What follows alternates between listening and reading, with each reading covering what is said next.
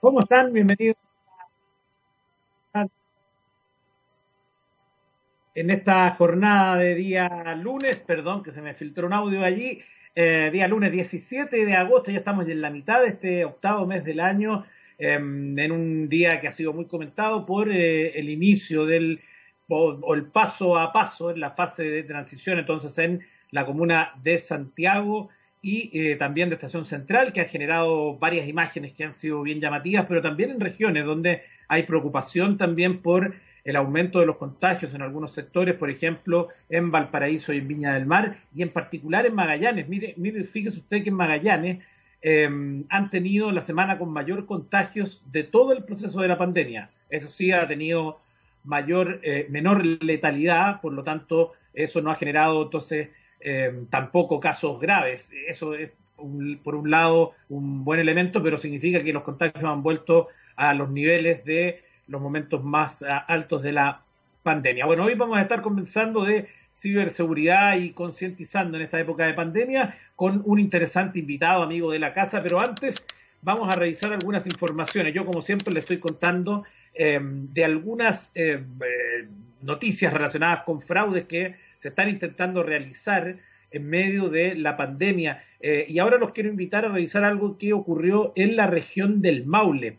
Allá a la fecha se han presentado algunas denuncias en la Brigada de Delitos Económicos, la BRIDEC de la PDI, donde se registran, por ejemplo, una denuncia respecto al, al retiro del 10%, una de ellas efectuada en Talca el día 6 de agosto y la segunda en Curicó el día 7 del mismo mes.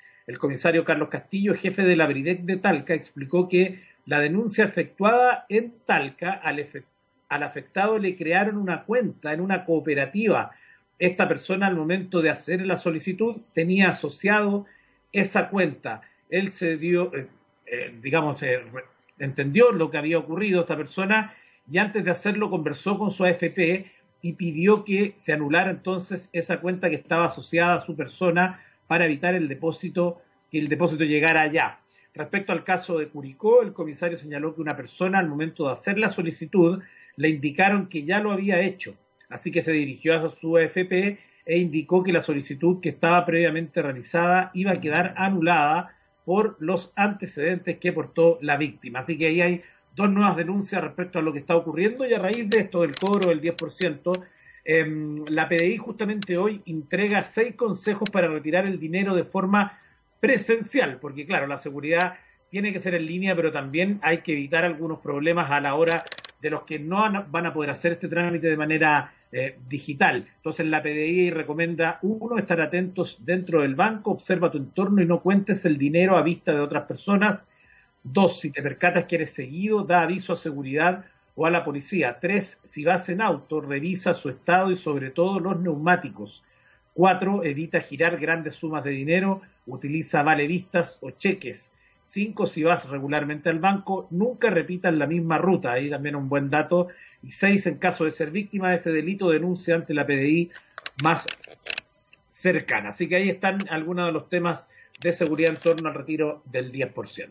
Bueno, vamos a hablar de los asistentes eh, virtuales y en este caso vamos a hablar de Alexa, porque de acuerdo a lo que consigna Firewire, un error pudo ser aprovechado por hackers. Se trata de un, eh, un estudio que ha dado a conocer la empresa de seguridad digital Checkpoint, que reveló entonces que eh, un defecto que sostenía el asistente virtual desarrollado por Amazon llamado Alexa, donde se ponía en riesgo el historial de búsqueda de sus usuarios. El hackers, al descubrir la vulnerabilidad, podría haber eliminado una habilidad existente e instalado una maliciosa para tomar más datos después del ataque inicial. Los asistentes virtuales son algo con lo que solo hablas y respondes, y por lo general no tienes en tu mente algún tipo de escenarios o preocupaciones maliciosas, dice Oded Banunu, jefe de investigación de vulnerabilidades de productos de Checkpoint pero encontramos, dice, una cadena de vulnerabilidades en la configuración de infraestructura de Alexa, que finalmente permite a un atacante malintencionado recopilar información sobre los usuarios e incluso instalar nuevas habilidades. Amazon solventó el defecto, pero la evidencia que demuestra puede ser letal, ya que no, ya que se descubrió que esta vulnerabilidad también podría haber producido información de perfil incluso la dirección de inicio, así como todas las habilidades o aplicaciones que el usuario había añadido para Alexa. ¿Cómo operaban los atacantes? se dice en esta nota. Los hackers podrían dirigir a los usuarios a track.amazon.com, una página vulnerable no relacionada con Alexa para utilizar, eh, pero utilizada para rastrear paquetes de Amazon. Y ahí el atacante podría haber inyectado código que les permitiera pivotar a la infraestructura de Alexa, enviando una solicitud especial junto con las cookies del objetivo desde la página de seguimiento de paquetes para skillstore.amazon.com. De acuerdo al sitio wired.com, la plataforma confundiría al atacante con el usuario legítimo y el hacker podría acceder a la historia de audio completa de la víctima, lista de habilidades instaladas y otros detalles de la cuenta. La seguridad de nuestros dispositivos es una prioridad y apreciamos el trabajo de investigadores independientes como Checkpoint ha dicho Amazon respecto a esta noticia. Y bueno, vamos a algo de información de las redes sociales, una noticia que eh, ha impactado en el mundo de la tecnología porque viene de alguna forma a ratificar algo que se rumoreaba hace mucho tiempo, y es que Instagram y Facebook Messenger se van a fusionar en una sola aplicación. Varios usuarios comenzaron a recibir ya una notificación inesperada. Sus mensajes de Facebook Messenger podrán ser respondidos desde, desde Instagram. Un rumor que corría hace meses, si no es que hace años, y que nadie nunca tomó en serio. Hasta ahora, Facebook, Messenger e Instagram se están fusionando en una sola plataforma de mensajes directos. Se veía venir, era lógico, pero la compañía nunca fue muy abierta sobre el asunto. Aún así, según han podido constatar varios usuarios en las últimas horas, al abrir la app de fotografías se topan con una notificación sorpresa. Perdón, en dicha ventana se revela que ahora será posible interactuar con los mensajes de usuarios de Facebook Messenger desde el apartado de mensajes directos de Instagram. En otras palabras, esas plataformas se han fusionado y la mayor manifestación de ello es el cambio del icono de mensajes arriba del carrusel de historias. Esto es historias de Instagram. Lo curioso aquí es que existe la posibilidad de que todo esto se haya implementado antes de tiempo, porque la ventana de notificación anuncia todo se cambió la interfaz, pero en realidad aún no se pueden mandar mensajes entre plataformas, de manera que por lo pronto Instagram ha revocado el diseño y colores de su bandeja de mensajes directos, pero sería cuestión de muy poco tiempo para que la fusión real suceda. Ahí está, ¿eh? Usted cómo va los cambios en la, en la compañía Facebook, que al final es dueño de todas estas plataformas, tanto Messenger como Facebook, Instagram y además de WhatsApp, entre otros varios eh, elementos que ya la integran. Bueno, vamos a irnos a la música cuando eh, son las 16 con 10 acá en Sala de Situaciones y nos vamos a ir con un temazo, uno de esos lentos eh, que marcó la década de los 80, finales de los 80. Yo me acuerdo haber bailado esta canción en las fiestas, en los malones que se hacían en las casas. Eternal Flame de Bangles y estamos de vuelta acá en Sala de Situaciones. Estamos de vuelta en sala de situaciones luego de ese tremendo temazo de los años 80 y lo hacemos para darle la bienvenida a nuestro invitado, un amigo de la casa, don Hugo Galilea, gerente general de Kepler, que nos acompaña para hablar de ciberseguridad y también de cómo concientizar en este tema tan relevante cada día más. Don Hugo, ¿cómo le va? Muy bien, muchas gracias Edu y saludo a todos los que nos están escuchando.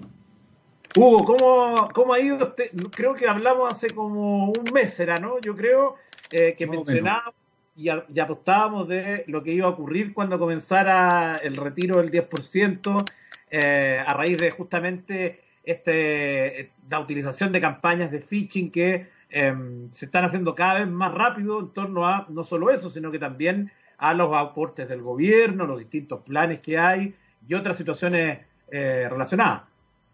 Claro, me acuerdo que, te hice un pronóstico ese día, te dije que el día que se aprobara la ley iban a empezar a aparecer eh, correos simulando ser la AFP o el banco que hablaran sobre este 10% y cómo conseguirlo, cómo conseguirlo más rápido, dónde depositarlo, cómo ganar intereses, cualquier tipo de engaño para poder obtener eh, ese claves tuya, información, infectar tu computador, etcétera.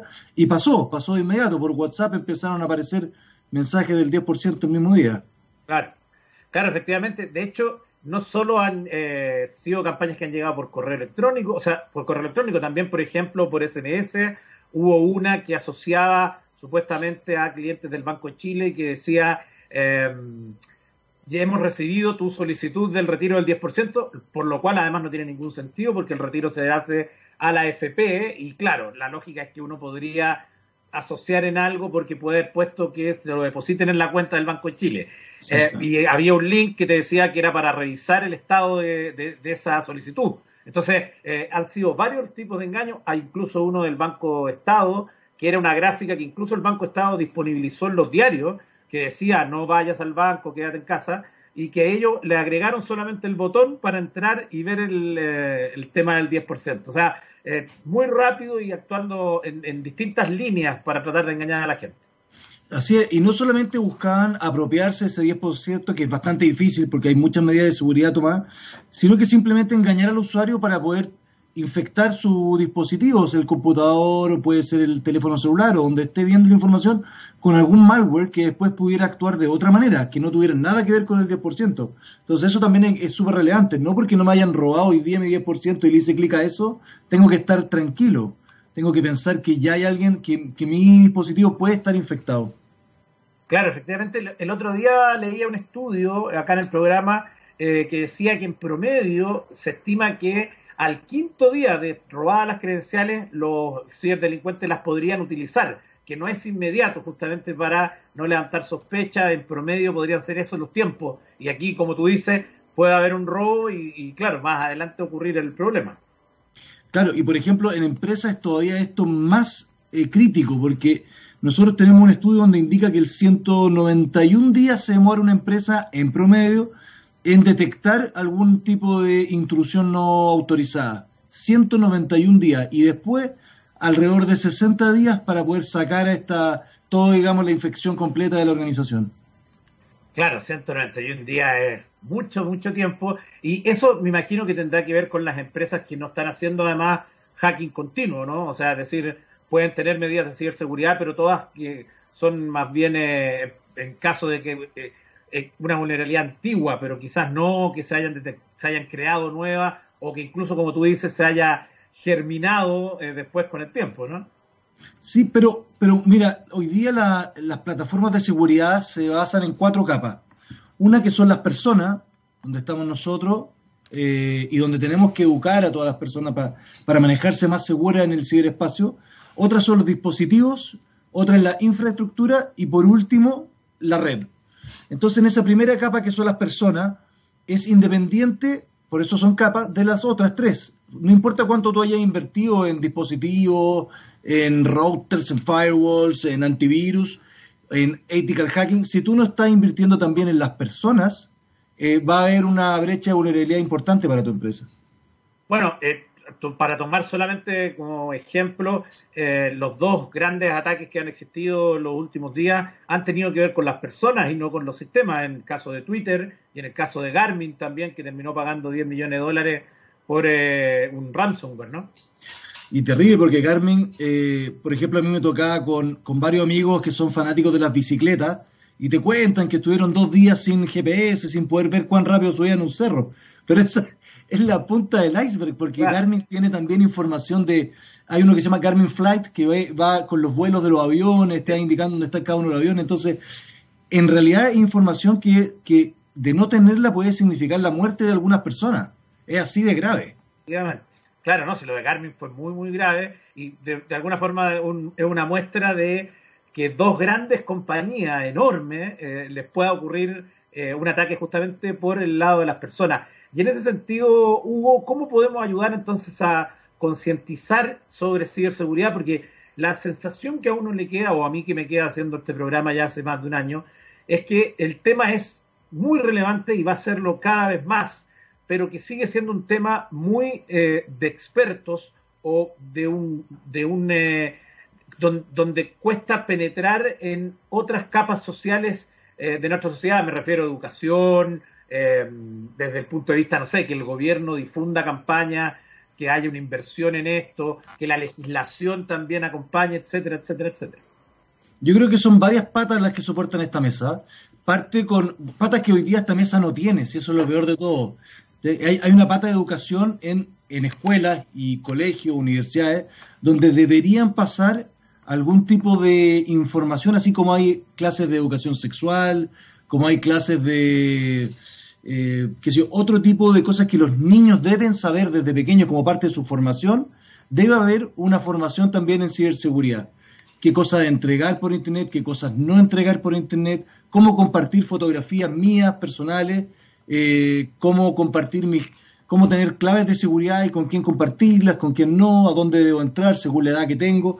Todo eso es sumamente importante y es una de las patas de la mesa que... Por ejemplo, Hugo, la descarga de juegos que en, alguna aplicación, por ejemplo, en el caso de Android, que es el más crítico seguramente, eh, cada cierto tiempo se publican listas de, de aplicaciones de juegos o cosas sociales que hay que desinstalar porque han cambiado los en el fondo tú le diste un permiso para algo y después esa aplicación muta en otra cosa y también se genera ahí un problema. Y tenemos y, venimos desde, desde los 80 en el fondo con una serie de desviaciones que no son muy buenas. Por ejemplo, en Chile estamos muy acostumbrados al pirateo de software, ¿ah? de, de, en vez de, porque antiguamente era muy caro el software, o sea, comprar un sistema operativo o comprar un, un, uh, un sistema para edición de archivos, un Office, para, para ponerle un nombre, era muy caro, costaba 150 lucas por un estudiante, imposible. Pero hoy día tenemos planes que son bastante económicos, hay otros que son gratuitos en la red, y, y súper importante tener uno de esos y no bajar el crack, el patch de, alguna, de algún sitio que dentro el en un alto porcentaje traen algún tipo de, virus o malware que infecta nuestros computadores. Y pasa lo mismo con las películas. Hoy día hay cientos de páginas donde disponen de películas en forma gratuita, eh, pero que no es legal y, generalmente estas páginas son financiadas a través de publicidad o distintas cosas y muchas de esas traen eh, software para también infectar el computador. Yo cuando entro a una página no necesito descargar algo activamente para que me infecten. Muchas de estas te inyectan software eh, en forma pasiva, o sea, tú solamente tienes que ingresar a la página y pasivamente a través de alguna vulnerabilidad de tu sistema te meten algún tipo de virus dentro de tu computador. Entonces es súper importante también educarnos en ese sentido. Claro, sin duda, hay, mucha responsabilidad personal también de, las cosas que uno que uno visita. Hugo, ¿qué otro otro eh, ámbito, dimensiones o qué cosas eh, nos mencionaba esto de los 191 días que puede demorar en detectar una empresa? ¿Qué otras cifras interesantes han eh, encontrado durante estas, estos meses o algún aspecto que tú quisieras tocar?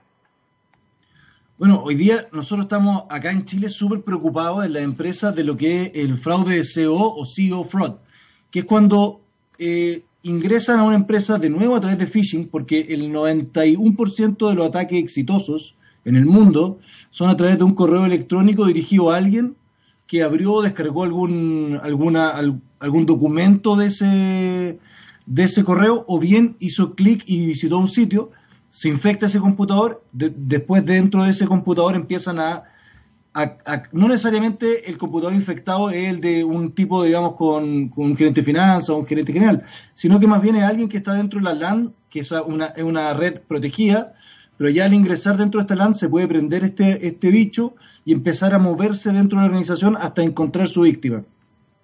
Entonces el 91% de los ataques entran por un, correo así y ya van más de 3 billones de, de robo o de fraude de SEO en el mundo el año 2019, que es un incremento del doble de los años anteriores.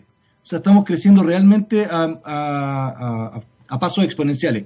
Y básicamente es personificar a alguien dentro de la organización con, con poder de decisión para mandar a otro a que haga una transferencia en una cuenta fraudulenta. Y eso está pasando mucho. Mattel el año pasado le robaron 3 millones de dólares, eh, y suma y sigue. Sí, e, efectivamente, este es un caso que tú mencionas que además eh, requiere eh, de, un cierto incluso estudio por parte de los delincuentes, aprender incluso cómo habla la persona leyendo sus correos, por ejemplo, para tener un, tono convincente. O sea que hay un trabajo que es bien importante de ingeniería social también. Y en ese caso, en Chile eh, ¿Ustedes han detectado algunos casos en particulares, algún ejemplo, quizás sin dar marcas, porque entiendo que esto no debe ser muy eh, de mucha reputación que te pase algo así? Eh, y justamente como estamos hablando de prevención, ¿Qué cosas podemos hacer ahí en nuestra empresa, sea del tamaño que sea, para que la gente entienda cómo puede ocurrir o se puede originar un ataque de este tipo que tú mencionas? Bueno, para separar la pregunta en dos, entonces, ¿cuáles son las empresas o las industrias más afectadas? Nosotros estamos recibiendo diariamente bastantes peticiones de, o, empresas que detectaron este fraude antes de que ocurriera, se dieron cuenta justo antes, eh, o el banco lo paró, o finalmente transfirieron la plata y perdieron. Y estas son, en Chile somos súper afectados las empresas que importan cosas. Cuando yo como importador tengo que hacerle un pago a un, a un proveedor mío, entonces ahí se meten dentro de ese sistema, aprenden cómo son estas conversaciones y personifican al proveedor. De manera de decirle, eh, oye Juanito, acuérdate que me tenéis que pagar la factura 24-25, pero te cuento que acabamos de abrir una cuenta en las Islas Canarias y por los primeros tres días vamos a tener como un descuento un 5% a los que nos paguen allá. Aquí, está aquí están los datos. Entonces uno ingenuamente verifica, sí, el correo electrónico es, es del que siempre me escribe, por lo tanto le voy a hacer la transferencia ya. Voy a mandarle un correo para comprobar. Escribe reply, le escribe un correito y el gallo le responde, sí, perfecto, hazme la transferencia nueva. Es una muy mala forma de, comprobarlo porque yo no debería comprobarlo en el mismo sistema que me acaban de tratar de engañar. O sea, si me mandan un mail, yo tengo que tratar de llamar por teléfono. Siempre, o un WhatsApp. Siempre cambiar el medio de contacto para poder verificar. Fijarme muy bien en los correos. Generalmente nosotros hemos visto cambiar que cambian estos delincuentes para letras que se parecen mucho a otras. Por ejemplo, un 0 por una O es muy frecuente, una RN la cambian por una M, de manera que esa, la R con la N juntas parecen una M cuando uno lo ve rápidamente, eh, y esas son, nosotros llamamos red flags, cosas que, la, que, uno tiene que tratar de identificar eh, para detectar un correo malicioso. Después están los exportadores, que Chile es un país que exporta mucho, fruta, eh, cobre, eh, otros metales, y los exportadores también sufren este mismo problema, que a ellos no le van a robar la plata directamente, pero sí le van a robar el pago que les debería llegar a ellos. Entonces hay que tener mucho cuidado con eso. Yo puedo, alguien puede personificar al exportador y decir, oye, págame la factura en esta otra cuenta, y ahora mi cliente me paga en otra cuenta y después conseguir que ese cliente me, me vuelva a pagar a mí correctamente es muy difícil, porque él va a acusar que te hackearon a ti, no que me hackearon a mí, va a haber una pelotera ahí bien compleja. Entonces, esos dos exportadores e importadores es muy complejo. Es una modalidad que se repite mucho para la gente que nos está escuchando, que quizás tiene un emprendimiento que importa o exporta, es entonces hacer como que cambió la cuenta bancaria. Y eso debería ser una señal inmediatamente para desconfiar y poder comunicarse con la contraparte por otra vía. Ese es como nuestro consejo para, para ese tipo de ataque. Ese es. Y también hemos visto mucho, esto es un ataque distinto, pero que aparece mucho en Chile, es eh, cuando la empresa, hay, como una, la factura en Chile tiene mérito ejecutivo. Esto significa que una vez que una factura es aceptada por, por el cliente, está obligado a pagarla por ley. es casi un cheque. Entonces lo que hemos visto suceder es que desde empresas que mandan facturas a empresas grandes, que nunca fueron sus proveedores, simplemente mandan para ver si se la aceptan o no, ese es un tipo de fraude, pero ahora se han sofisticado y lo que hacen es robar la firma digital de la, de la empresa grande a través de un hacking, hackean, entran a la empresa, roban la firma digital, les mandan varias facturas, las aceptan, esto estoy hablando a la 1 de la mañana, hacen esto, estos movimientos, para que nadie se dé cuenta, 1 de la mañana las aceptan, unas 5 de la mañana las factorizan, en otro en un factoring, en, en, distintos factoring, porque son varias facturas, varios factoring, y el factoring les paga esa factura el otro día en la mañana. ¿Qué pasa? Que después el factoring, 30 días después, va a empezar a cobrar esta factura. Y el gerente de la empresa va a decir, yo nunca acepté esta factura, pero mira, ahí está la firma digital, se siguieron todos los pasos, nosotros ya le pasamos la plata a la otra persona, usted tiene que pagarnos esta factura. Y por ley tienen que pagarla. Entonces, hay, que demostrar un fraude, pero, pero igual hay que pagarle al factoring. Entonces es súper complejo. Claro, bueno, eh, ahí tenemos que súper bueno y súper claro hubo en estos eh, tipos de ataque que se están registrando. Estamos conversando con Hugo Galilea en este día lunes 17 de agosto. Vamos a hacer una pequeña pausa musical y vamos a estar de vuelta para seguir hablando de ciberseguridad. Nos vamos a ir hasta el año 1991 y ahí nos encontraremos con la tremenda canción To Be With You, esta canción de la banda Mr. Big y que además fue eh, lideró el Billboard Hot 100 en diciembre del 91. Dejamos eh, de lado a Mr. Big y seguimos conversando con eh, Hugo Galilea. Estamos hablando entonces hoy día de concientización respecto a la ciberseguridad y nos había mencionado Hugo que eh, para lograr eso hay cuatro pilares y el primero que alcanzamos a tocar es el de la educación en los colegios, algo que yo estoy absolutamente de acuerdo, me parece hay que ser más agresivo, hay que incorporarlo porque hay mucho de que enseñarle a los niños respecto al tema de la ciberseguridad, no solo pensando, por ejemplo, en el ciberacoso, sino que también otros varios temas que pueden conllevar, por ejemplo, hoy que estamos, eh, mucha gente está teletrabajando y que eh, tiene su empresa montada en la red de, la casa, eh, a través de una simple o inocente bajar de un juego puede generar un problema mayor en la, en la casa, pero también hay otros pilares que completan esta, esta silla Claro, lo que, lo que te comentaba es muy cierto. Primero, eh, una enseñanza básica en los colegios, así como enseñamos sexualidad, también deberíamos enseñar ciberseguridad. Después hay una parte súper importante que es la empresa. Las empresas deben también tomar algún programa de concientización en ciberseguridad. Está en su mejor interés porque así los hace a ellos más seguros. Es la primera capa de defensa hoy día es, son las personas. Entonces, muy importante. Por otro lado, también tenemos al gobierno. El gobierno está haciendo un excelente trabajo a través del CECIRT, a mi gusto, donde está poniendo en, como en tema hoy día lo que es la ciberseguridad y está mostrando eh, cuáles son los ataques más recientes, muestran pantallazos de el ataque personificando a un banco o al servicio puesto interno, etcétera, pero creo que le falta un poco de alcance, o sea, la gente que nos gusta este tema lo estamos viendo siempre, pero no creo que esté llegando al resto de la población. Entonces ahí creo que al gobierno le falta un poco empujar también este awareness de ciberseguridad al resto de la población, porque el tema de la ciberseguridad no es de expertos. Todos tenemos que saber caminar en forma cibersegura. Y por último, está eh, este trabajo que están haciendo ustedes, y yo se lo agradezco mucho, los periodistas, dando a conocer también distintos tips, invitando a gente que hable de ciberseguridad, haciendo congresos en algún lado, eh, escribiendo en los diarios, hay algunos periódicos que hoy día tienen, eh, que tienen, digamos, algunos especiales de ciberseguridad todos los días, y eso me parece fantástico porque es, es lo que estamos, es lo que vamos a vivir en el futuro. Cada vez va a ser más importante que nosotros sepamos manejarnos de forma segura en el ciberespacio. Claro, claro que sí, Hugo, yo creo que es fundamental eso. Em, también eh, hay un tema que eh, tiene que ver con el phishing, que como tú decías, al final son la mayoría de los ataques, pero también hay distintos tipos, o más bien se han ido sumando categorías o se ha ido especificando. Ahí sería interesante que también nos contaras un poco cuáles son ese doble clic cuando le hacemos al, al phishing. Perfecto, mira, es bien entretenido el cuento, a mí me apasiona bastante, porque cuando uno está eh, defendiendo empresas o defendiendo personas, también tiene que ir, estando como todo el tiempo poniéndose al, día de qué es lo que están haciendo los atacantes. Partieron con estos phishing, que eran correos masivos, parecido a un spam, donde a diestra y siniestra disparan para ver si es que alguien cae. Si yo mando un millón de correos electrónicos, ojalá dos o tres me, me caigan en mi trampa y es más difícil que caigan porque son mails sumamente genéricos y pasa mucho con, me llegó un mail del Banco de Chile, yo no tengo ni cuenta en el Banco de Chile, no lo voy a abrir. Detecto inmediatamente que es fraude.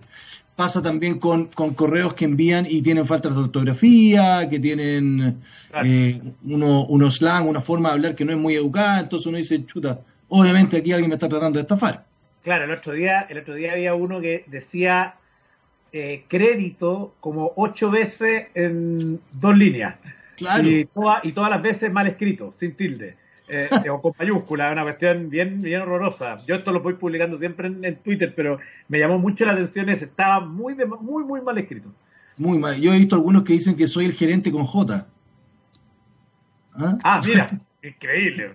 Soy el gerente del banco no sé cuánto, te escribo porque dan cosas y con J. O sea, evidente que, claro, que, que, eh, es un correo poco sofisticado, pero esto se va sofisticando. Después del phishing, que era tan masivo, pasamos al spear phishing o pesca con lanza. ¿ya? La pesca con lanza se refiere a cuando ya el delincuente encuentra una víctima, una empresa, una persona, y quiere a esa empresa y a esa persona engañar. Entonces hace ingeniería social, aprendiendo un poco, que es una técnica que existe en la psicología, pero aquí aplicada al cibercrimen, lo que hacen es aprender conducta, eh, geolocalización, distintas características del usuario para poder engañarlo con mayor facilidad, para poder enviarle un correo y que esa persona caiga. Entonces yo, por ejemplo, si sé dónde tú trabajas, puedo mandarte algún tipo de encuesta del café de la esquina diciendo que si me responde esta encuesta te regalo dos cafés mañana y es un spear phishing para entrar a tu, a tu computador y después robarte datos o, conocer tus claves y después robarte plata del banco. Eh, eso, eso es lo que así se sofisticó el phishing al spear phishing. Y después, últimamente, lo que estamos. Hay una. Respecto a eso, Hugo, interesante que mencionemos que eh, justamente cuando comenzó el, eh, la explicación. No, más bien, después que ocurrió el ataque en Twitter, pasaron varias semanas donde se hizo una investigación y finalmente eh, Twitter dijo que este se había tratado justamente de un ataque de spear phishing eh, y, explica entonces en el comunicado oficial que hizo a través de su cuenta de soporte, decían que los, eh, aprovecharon las vulnerabilidades humanas para engañar a los empleados del gigante, de, perdón, de, Twitter. Y entonces allí se señalan en la distintas notas, explican esto que tú también eh, está señalando de Spear Phishing es una estafa de correo o comunicaciones electrónicas dirigida a un individuo, organización o negocio específico. Para explicarlo de otra forma, el phishing es le tiro a la bandada y que caiga el que caiga. Este no. Este es como teledirigido. Y, y después ya se sofisticaron aún más y llegaron al whaling o el caza de ballenas, que se traduciría en español. Y este es cuando dentro de una organización ellos identifican quiénes son los tomadores de decisiones o quiénes son los con mayor autoridad dentro de la empresa para meterse... Eso es lo de las ballenas, digamos, ¿no? Exactamente, como los más, los más gorditos, los más grandes, los peces gordos. claro. Y personificarlo a ellos para que eh, manden instrucciones hacia abajo y tipo, por ejemplo, he conversado hoy día con un, con un CFO, un gerente de finanzas de una empresa grande, y me decía, me llegó un correo electrónico de uno de los directores diciéndome que le depositara inmediatamente 3 mil dólares en, esta cuenta. Me pareció raro, primero porque la cuenta era distinta y segundo porque nunca le había pasado plata a este director, a menos del, de la dieta, digamos, que es mucho menor, nunca le había dado, nunca le habíamos hecho depósito extraordinario, entonces me pareció muy extraño, verifiqué y efectivamente era un whaling, o sea, alguien se estaba haciendo pasar por este director y estaba enviando mails para que le hicieran un depósito en otro lado. Mira, ahí está justamente una de, de las ocurrencias. Hay otro tipo de, ya nos vamos al spear phishing, el whaling, no sé si hay otro, otros que también podamos considerar o que se puedan separar del genérico phishing. Mira, el, lo que nosotros hemos visto harto es, que a través de un método que se llama spoofing, S-P-O-O-F-I-N-G, lo que hacen los delincuentes es eh, imitar el correo electrónico válido de una persona, ¿ya? Y a través de este spoofing, a ti te llega el correo, incluso con el correo electrónico bien escrito, sin ninguna falta de ortografía, sin, sin esconder nada. lo, claro, y, le cambian dentro del el, dentro de la codificación del correo el reply to, que es como el computador cuando hace contestar o responder, siempre le manda el correo no al que tú ves escrito arriba. Ojo con eso. Se lo responde al que él, al que el correo le indica reply to, o contestar a, o responder a y eso no lo ve el usuario. ¿ah? Es, como, es como back office. Claro, tú pones responder y, ya. sale. Ahora cuando tú le pones, claro, te responder y te va a aparecer el nombre de la persona, ahí hay que tener también mucho cuidado que lo mejor es, si es, si yo estoy sospechando que este correo puede tener algo de este tipo, es responder eh, digitando yo el correo electrónico correcto. ¿ya? Pero mi recomendación personal es nunca ocupar el mismo medio para verificar algo que sea eh, sensible. O sea, si me, si me contactaron por, por, correo, verificar por teléfono. Si me contactaron por teléfono, verificar por correo. ¿Ah? Porque igual puede estar intervenido el correo completo. Hay tantas técnicas hoy día dando vuelta que hay que tener cuidado con eso.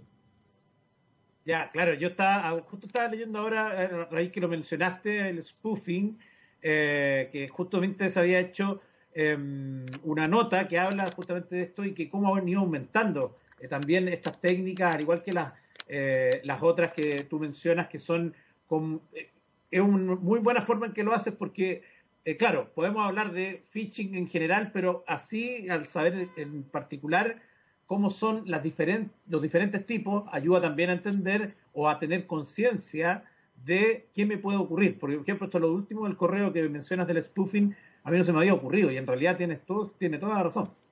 Claro, es crítico. Y, y, cualquier cosa que yo te cuento hoy día, eh, puede quedar eh, obsoleta mañana. Porque aquí hay gente que está trabajando en, una empresa que es criminal y que están desarrollando técnicas nuevas todos los días, todos los días, todos los días pensando. Entonces, cuando ya pase, yo te voy a poder contar. Pero hay cosas que todavía no conozco porque no han aparecido y van a aparecer mañana, estoy seguro. Entonces, hay que tener mucho, lo, hay que ser, eh, a ver, desconfiado de todo este tipo de cosas. Así que si es que me piden mandar plata para otro lado, desconfiar. Si me, si me piden hacer clic en un link, desconfiar. Un banco nunca te va a mandar un, link, un banco nunca te va a pedir tus claves por internet ni por el teléfono, o sea, por, por un mail ni por el teléfono. Entonces hay que ser muy desconfiado en internet. Claro, yo creo que esa, esa es la clave. Esto igual como yo tengo la misma conducta ante las noticias que leo, me llegan por WhatsApp, que también de eh, cualquier correo que te llegue. Hay que, hay, hoy hay que pasarse dos pueblos. Hay que ser más desconfiado de lo que éramos y además educarse. Educarse como hoy tú nos estás contando y enseñando estas técnicas, porque yo creo que en la transmisión de esto, de la información que tienen los expertos como tú, y que nosotros, los medios, los periodistas, la, los mundos educativos también lo incorpore, vamos a ir haciendo consciente a la gente de cuáles son los peligros, porque los logramos identificar ahora con conocimiento, pero también eh, cambiar esos hábitos que pueden llevarnos a tener tantos problemas. Absolutamente, y no hay, no hay presupuesto en el mundo que nos permita asegurar que el sistema o la red o los computadores que están ahí van a ser infalibles. Siempre va a haber una, una posibilidad de que eh, entren dentro de la red algún tipo de criminal y, y cometa algún tipo de fraude. Siempre, absolutamente siempre, y por eso han hackeado Twitter, por eso han hackeado a Garmin, que son en verdad empresas que, Equifax, son empresas que invierten montos siderales de, dinero en ciberseguridad. Lo que hacemos con los presupuestos, lo único que hacemos, y que es muy bueno hacerlo, es bajar dramáticamente la probabilidad de que te hackeen. Eso es lo que estamos haciendo. Claro, y efectivamente ya sabemos, por ejemplo, en el caso de Garmin, claro, Garmin puede pagar 10 millones de dólares, pero un emprendedor, una persona que se subió a digital hace poco, que tiene toda su base de datos ahí o que mm, tiene algo crítico y le hacen, por ejemplo, un ataque de ransomware, eh, probablemente signifique la quiebra de esa empresa si es que no tiene la platita ahí bajo el colchón. Va a tener que negociar con estos hackers. Así estos es. criminales más que hackers. Que no se recomienda, ¿no? Sí, y, el, sí, y bueno, es terrible porque a veces estos mismos eh, negociaciones terminan en que la empresa eh, paga y después los, estos criminales no le devuelven los datos tampoco. Claro, estamos hablando con criminales. Claro, por eso asesorarse con los expertos eh, como Hugo Galilea, gerente general de Kepler, que nos ha acompañado en este capítulo de Sala de Situaciones. Hugo, te mando un abrazo y estamos en contacto más adelante para seguir hablando de ciberseguridad. Gracias, Eduardo. Muchas gracias por la invitación. Chao, que estén bien. Bueno, seguimos acá en TX Radio con este capítulo de Sala de Situaciones de este día lunes 17 de agosto y en la parte final del programa le quiero mencionar una situación eh, bien particular que está ocurriendo en Inglaterra, porque allá hay miles de estudiantes británicos que han protestado por un sistema que reduce sus resultados académicos. En esta nota que hoy trae eh, entonces, se explica que, eh, yo, déjenme que se me pegó el computador un segundo, acá. Entonces, eh, después del confinamiento, dice, miles de estudiantes y profesores de Reino Unido están muy enfadados con el gobierno tras conocerse los resultados académicos de los E-Levels, que es el bachillerato en plena pandemia, después de que el confinamiento nacional obligase a cancelar los exámenes finales de secundaria, el gobierno británico decidió utilizar un algoritmo para evaluar las predicciones de las notas hechas por los profesores. Y entonces ahí se habla que alrededor de 300.000 alumnos se encontraron que el algoritmo bajó esas notas en el 40% de los casos y esto ha ocasionado que muchos estudiantes hayan perdido su acceso a algunas universidades importantes. Por si fuera poco, los resultados muestran que era menos probable que este algoritmo bajase las notas de los estudiantes que formaban parte de las escuelas privadas de pago, una especie de protección que no tuvieron estudiantes de escuelas públicas. Parece que estamos viviendo un futuro distópico y eso puede, se puede comprobar en un video publicado por Carol Cadwallader, periodista de The Guardian, en el que los estudiantes protestan al grito Fuck the algoritmo. Este video está publicado en redes sociales y dice que la primera cifra sugiere que uno de cada diez estudiantes procedentes de entornos desfavorecidos y que fueron evaluados por sus profesores con una C de notable, vieron cómo se redujo su calificación final en al menos un grado. Esta es entonces la información que hoy está en Gembeta. Además se agrega ahí que en cambio en entornos no desfavorecidos, esta calificación solo rebajó en el 8% de los casos. Carly King, directora del Instituto Ada Lovelace, asegura que estos resultados no son sorprendentes. Está bien establecido que el uso de algoritmos para puntuar y predecir crea riesgos de que los sesgos y desigualdades sociales existentes se exacerben y se afiancen. Dice entonces esta nota que termina diciendo que el sábado por la noche se publicó una guía sobre un proceso de apelación, pero se retiró horas más tarde porque necesitaba ser revisado. Robert Halfon, presidente de la Comisión de Selección de Educación, dijo a la BBC que sembrar la confusión entre alumnos, directores y profesores de escuela es lo último que necesitamos en este momento. Ahí está entonces la guerra de los estudiantes británicos contra un algoritmo. Llegamos al final de Sala de Situaciones y nos vamos a despedir con la canción Cats in the Cradle, una canción original de Harry Chapin que se creó en el año 1974, pero nosotros vamos a escuchar la versión de 1992 de la banda Ugly Kid Joy, que entonces logró el éxito en países como Australia, Nueva Zelanda, Noruega, Suecia y Estados Unidos. Nos vemos mañana en Sala de Situaciones.